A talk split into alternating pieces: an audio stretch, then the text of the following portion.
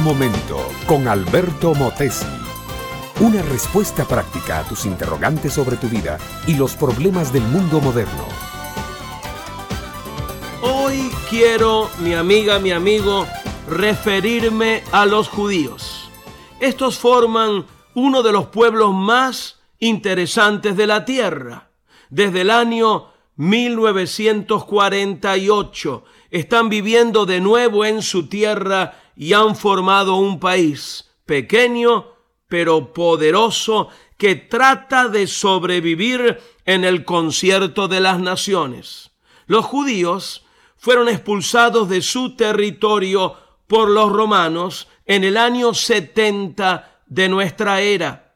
Perdieron su capital, su templo y su nación quedaron sin rey, sin ejército, sin parlamento, sin sacerdotes. Desde aquel año asiago fueron esparcidos entre todos los pueblos de Europa y cercano Oriente. Fueron odiados, despreciados, perseguidos, maltratados.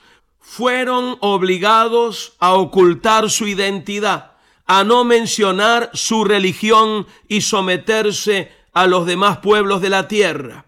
En ciertas épocas de la historia sufrieron persecuciones a nivel terrible y verdaderas hecatombes, pero nunca perdieron su identidad.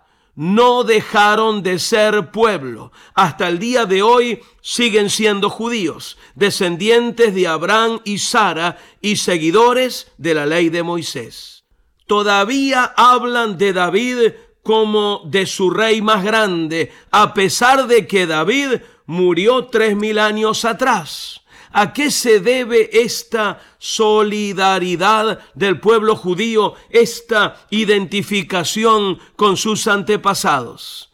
Se debe a ese libro maravilloso llamado la Biblia, especialmente el Antiguo Testamento. Las escrituras sagradas de los judíos. El Salmo 44 comienza de esta manera. Oh Dios, con nuestros oídos hemos oído, nuestros padres nos han contado la obra que hiciste en sus días, en los tiempos antiguos. Tú con tu mano echaste las naciones y los plantaste a ellos.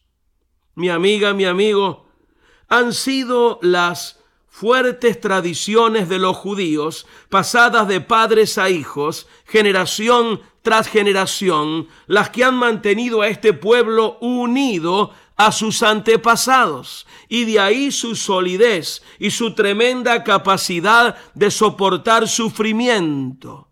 Pero la Biblia, mi amiga, mi amigo, no es solo el libro de los judíos. El Antiguo y el Nuevo Testamento juntos son el libro para toda la humanidad, judíos y cristianos, creyentes e incrédulos. La Biblia es el mensaje de Dios a toda la raza humana, la que Él quiere rescatar de la muerte eterna y conducirla con Él a la gloria eterna. Por medio de la Biblia aprendemos que Cristo murió para darnos vida, que Él padeció la cruz para que nosotros todos los seres humanos por igual seamos redimidos.